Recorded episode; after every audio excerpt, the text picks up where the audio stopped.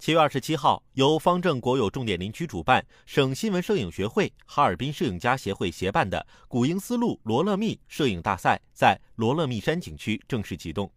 来自黑龙江省内的八十余位摄影家齐聚罗勒密山景区，用手中的相机记录下夏日林区最美的风景。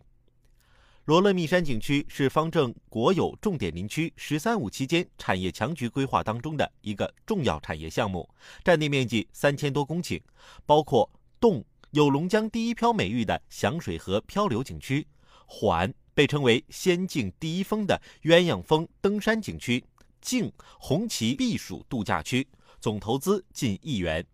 随着摄影大赛的启动，也标志着罗勒密山景区正式对外开放。黑龙江省方正国有重点林区管委会主任王清文：我们旅游项目就是把绿水青山真正转化成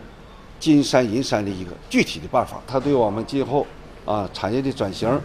对我们方正国有重点林区的经济的发展啊，将产生巨大的啊积极的影响。